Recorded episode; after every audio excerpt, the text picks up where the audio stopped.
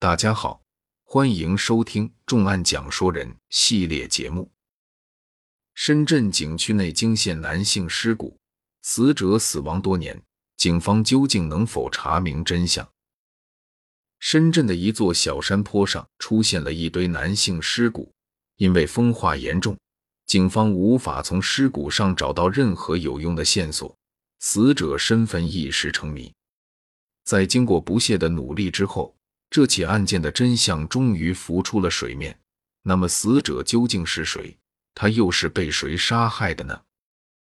二零零九年一月十七日下午，深圳罗湖警方接到报警，有游客在仙湖风景区发现了半颗恐怖的人类颅骨。警方经过勘查，发现这半颗颅骨风化严重，现场也没有发现死者的其他骨骼。但是因为近期深圳不断的在下雨，发现颅骨的地点又在山坡下，所以大家判断这半颗颅骨很有可能是因为被雨水冲刷，所以从高处滚落下来的。警方立即扩大搜索范围，结果很快就在离现场二十米左右的山坡上有了发现。山坡的一棵树上吊着一根红色的尼龙绳，因为附近都是茂密的树林。人迹罕至，所以这根绳子出现的地点令人觉得十分可疑。接下来更加让人吃惊的一幕出现了。经过仔细勘查，警方居然从绳索下方的杂草中翻出了一堆残缺不全的人类骨骼。警方初步判断死者为男性，身高一米六，年龄大约二十四岁左右，死亡时间已经超过了两年。尸骨上有尼龙绳残留，与树上绑着的尼龙绳对比一致。现场发现了许多衣物碎片，但是凭借这些线索，想要确定死者身份显然是不可能的。正在大家毫无头绪的时候，一名眼尖的民警发现另一棵树下的杂草里有一个黑色的塑料袋，袋中装的是一双四十码的黑色拖鞋。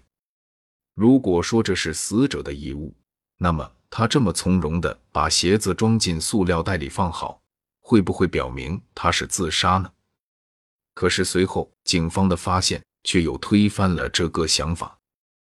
警方把现场掘地三尺之后，居然又有了新的发现：一个红色打火机，一节打结的尼龙绳。这节绳子打结的形状立即让大家想到了手铐。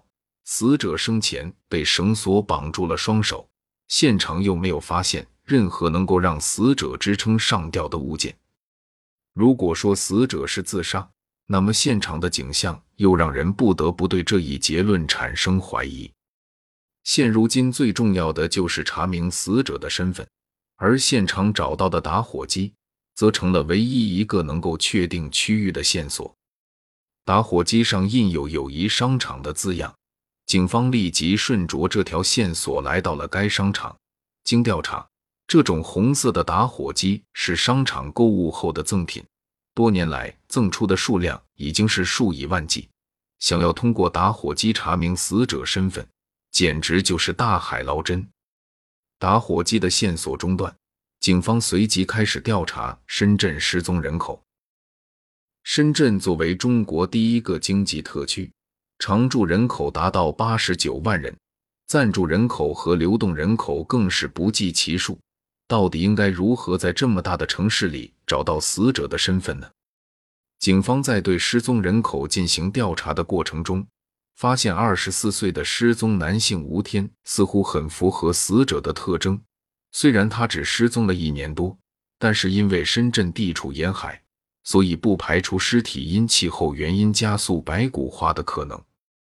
经调查，吴天失踪后已经没有了任何活动迹象，而他最后一次有迹可循的身影，则是驾驶汽车出现在进入东莞的道路监控上，之后便连人带车人间蒸发。如果说那堆白骨属于吴天，那么他到底是怎样从东莞回到深圳的呢？虽然无法确定尸骨属于吴天，但是想要找到吴天的车还是很容易的。很快，警方在湖南的二手车市场找到了这辆汽车，并且很快就控制住了卖车之人。吴天的老乡刘杰忠。一番调查之后，刘杰忠终于交代了自己杀害吴天、抢夺汽车的犯罪事实。随后，警方在东莞的一处山崖下找到了吴天的尸体。虽然警方破获了吴天失踪案，但是深圳白骨的身份仍然成谜，大家肩上的担子依然很重。距离发现尸骨的时间已经过去了两个月，警方经过仔细筛查，将范围缩小到了罗湖、龙岗和南山区，排查出了二十九名可能符合白骨身份的失踪人员。范围虽然缩小了，可是因为限于当时的技术水平。在深圳当地根本没有能力提取到死者尸骨的 DNA 信息，也就无法利用 DNA 进行身份比对。警方的手中缺少一块重要的拼图。法医对死者颅骨进行反复研究，终于找到了死者的死因，并且得出了一个令人震惊的结论，那就是虽然案发现场的情况显示为他杀，但是这起案件有可能并不是谋杀案。